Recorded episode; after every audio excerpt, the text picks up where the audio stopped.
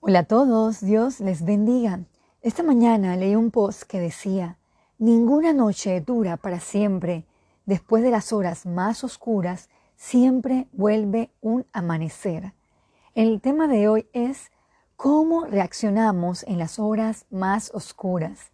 Les confieso que de pequeña e inclusive de preadolescente le tenía miedo a la oscuridad y era algo que me paralizaba. ¿Cómo reaccionamos a esos días oscuros o malos en nuestras vidas?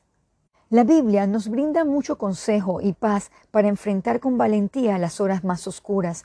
Nos brinda seguridad a cada uno de sus hijos. Vayamos a Isaías 41, versículo 10 y leamos el 13. No temas, porque yo estoy contigo, no desmayes, porque yo soy tu Dios que te esfuerzo, siempre te ayudaré, siempre te sustentaré con la diestra de mi justicia. Porque yo Jehová soy tu Dios, quien te sostiene de tu mano derecha y te dice, no temas, yo te ayudo. No podemos evitar las horas oscuras en nuestras vidas, pero sí podemos fortalecernos espiritualmente para saber cómo reaccionar frente a ello.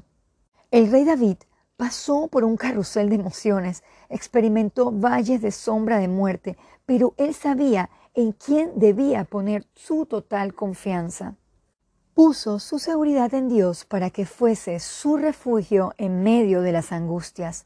Vayamos al Salmo 34, del 4 al 6. Busqué a Jehová y él me oyó y me libró de todos mis temores. Los que miraron a él fueron alumbrados y sus rostros no fueron avergonzados.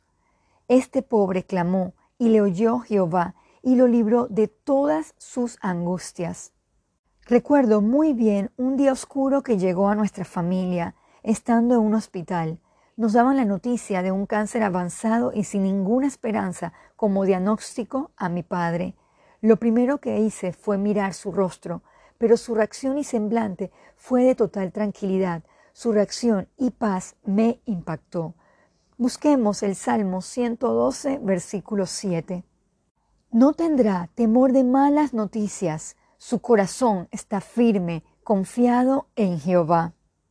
Querido oyente, después de esos días difíciles siempre vendrá un nuevo amanecer, de manera que podemos dar fe de que Dios fue nuestro ayudador. Oremos. Padre Santo, enséñanos a entender que los días malos llegan con un propósito. Fortalezca nuestro interior, o sea, nuestra fe, para no derribarnos, sino más bien reaccionar con sabiduría y paciencia en el proceso. Todo esto se lo pedimos en el nombre de Jesús. Amén.